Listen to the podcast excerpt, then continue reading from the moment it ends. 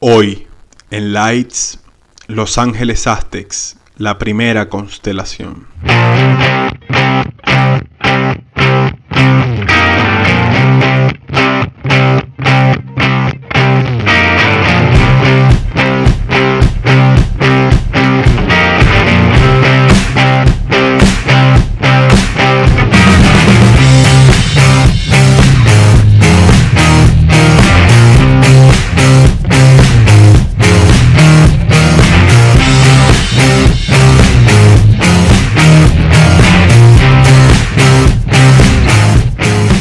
Durante el último lustro, la MLS ha llamado la atención de muchos periodistas y aficionados.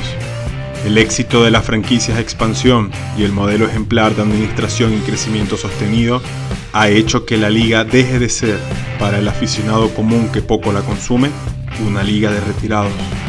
De hecho, en pleno 2020 está mal visto decir dicha frase. Su corta historia motiva a creer que su crecimiento durante la próxima década será exponencial sin embargo, el soccer en los Estados Unidos tiene otra historia mucho más antigua, una historia de altibajos, con ligas que lucharon para mantenerse en el tiempo, pero a la larga ninguna lo logró. Lights presenta una primera temporada en la que se enfocará en esa historia opacada por la MLS, una historia que tiene como protagonistas a algunos de los futbolistas más influyentes del fútbol mundial.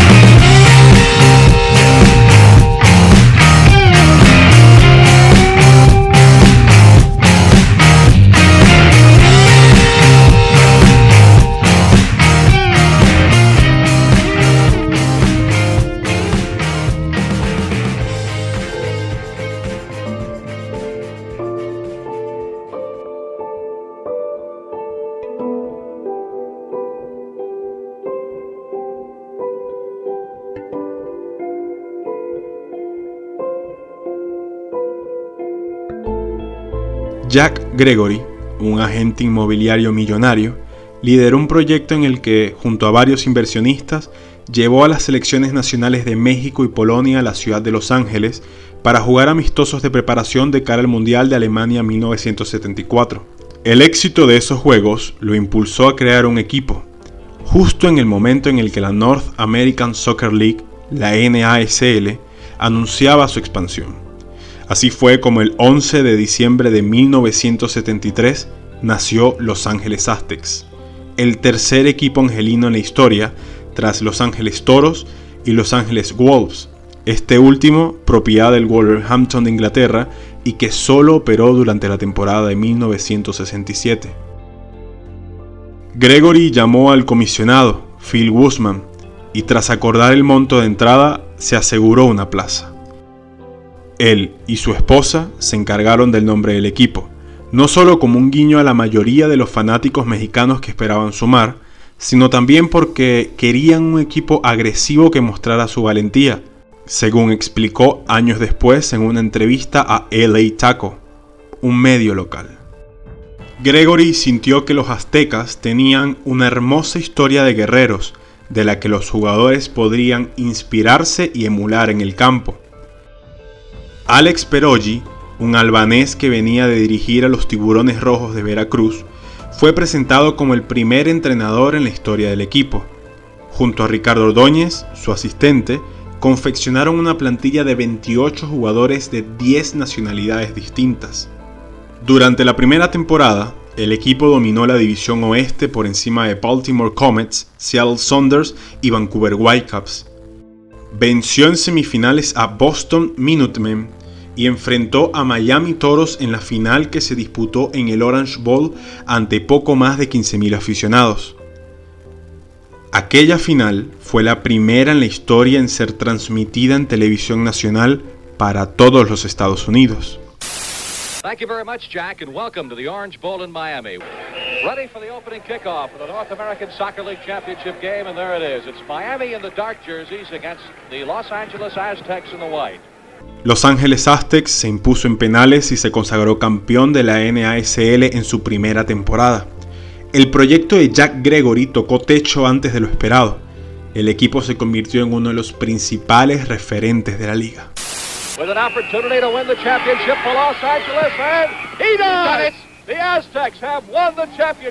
Sin embargo, durante la siguiente temporada, la asistencia en los estadios estuvo lejos de la proyección llegaron a promediar 8.000 aficionados por partido, lo que significaba un negocio a pérdida.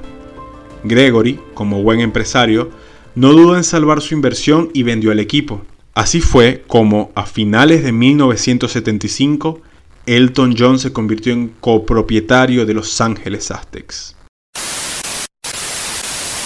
The reason he looks like Elton John is because he is Elton John, part owner of the Aztecs. So the obvious question, Elton, other than welcome, is how did the world's foremost entertainer, based 9,000 miles away, become involved with a soccer team in Los Angeles?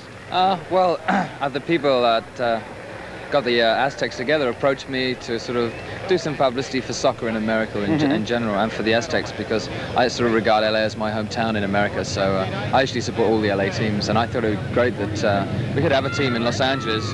And it, as you can see, it's grown. I mean, last year we were playing in El Camino, and uh, now look at the crowd today. It's gradually growing and growing and growing. It's fantastic. It certainly is. El primer gran movimiento del histórico músico inglés que por ese entonces también era dueño y presidente del Watford, fue fichar al MVP de la temporada anterior, Steve David, y a uno de los futbolistas más importantes de Reino Unido, que por aquel entonces comenzaba el declive de su carrera. En 1976, George Best se convirtió en jugador de los Aztecs. Best, maneuvering unbelievably. Best still has it. I don't believe this move. ¡Ah! That's the greatest soccer goal I've ever seen. Holy cow! You talk about individual effort. That is the greatest soccer goal I've ever seen, Julie. You've oh, seen more man. than I have. Outstanding. Now he's going to talk to the official again. Outstanding. And, and what he's telling him, Julie, he's telling him this game would be tied if it weren't for you. That's what he's telling him. Oh, an outstanding goal. En su primera temporada, Best anotó 15 goles en 23 partidos. El equipo quedó eliminado en la primera ronda de los playoffs, pero la asistencia y repercusión en la ciudad creció. Durante las siguientes dos temporadas, varios futbolistas ingleses arribaron a Los Ángeles. El equipo no volvió a competir por el Soccer Bowl. La presencia de Pelé y Franz Beckenbauer en New York Cosmos inclinó la balanza al este de los Estados Unidos. En 1978, los problemas extradeportivos superaron a la figura de Best. El equipo quiso deshacerse de él y lo envió a Fort Lauderdale Strikers. Así que comenzó la búsqueda de la siguiente estrella europea que deleitara a los pocos fanáticos del soccer. Fue en ese entonces cuando el fútbol total llegó a Los Ángeles.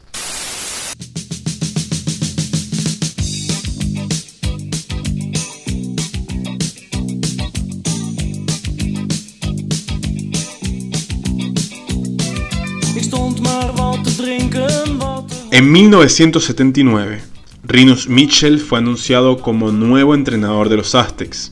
Su primera solicitud fue fichar nada más y nada menos que a Johan Cruyff.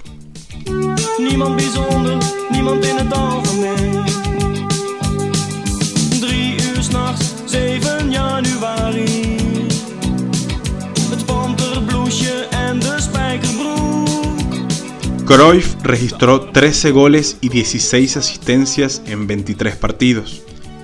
Ganó el MVP de la temporada a pesar de que el equipo cayó en semifinales de conferencia. Bad pass by McAllister. Cruyff. Cruyff has scored again. Beautiful effort. And the youngster from Seattle, McAllister mentioned again. Johan Cruyff almost scoring when his team needs it.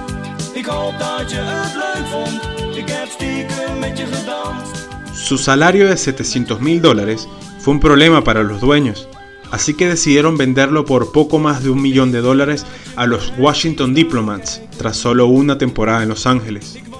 Mitchells dirigió el equipo al año siguiente antes de regresar a Europa. Fue entonces cuando comenzaron los problemas que acabarían con la desaparición del equipo.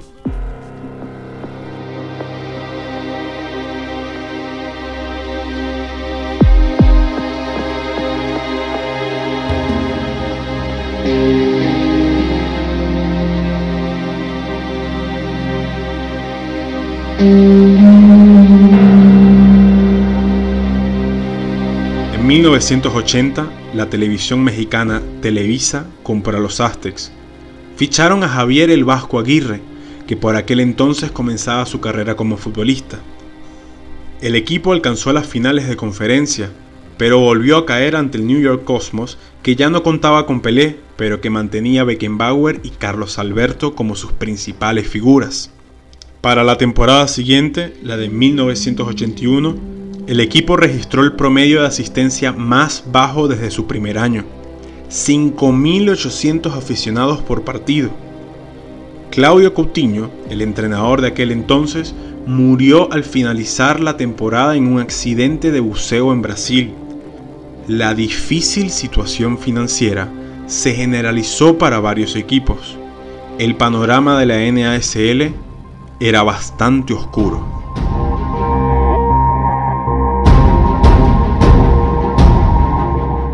El 9 de diciembre de 1981, dos días antes de cumplirse ocho años desde que Jack Gregory lo fundara, Los Ángeles Aztecs entró en bancarrota y anunció el cese de sus operaciones, al igual que otros seis equipos de la liga.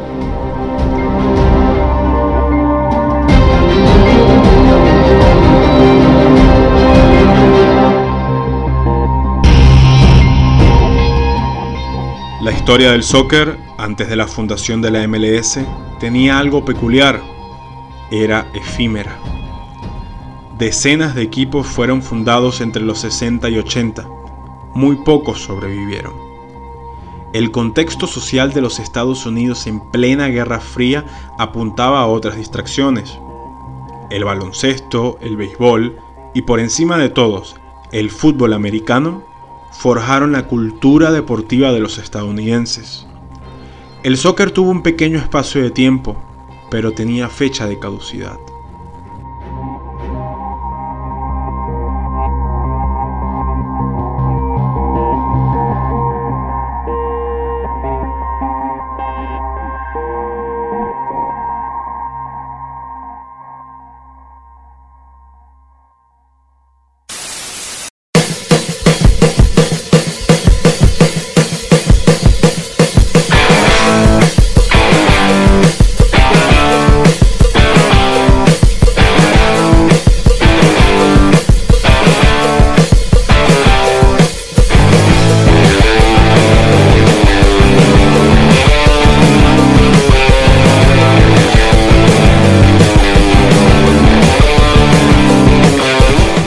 Durante ocho años, Los Ángeles tuvo un equipo en el que jugaron George Best y Johan Cruyff, un equipo que fue dirigido por Rinus Michels y manejado por Elton John.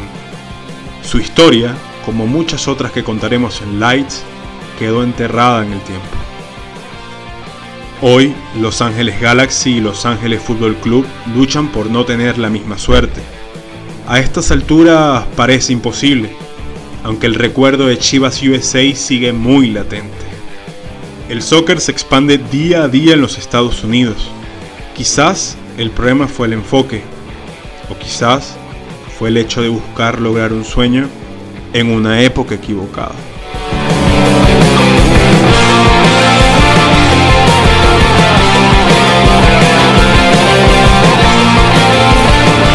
Esto fue Lights.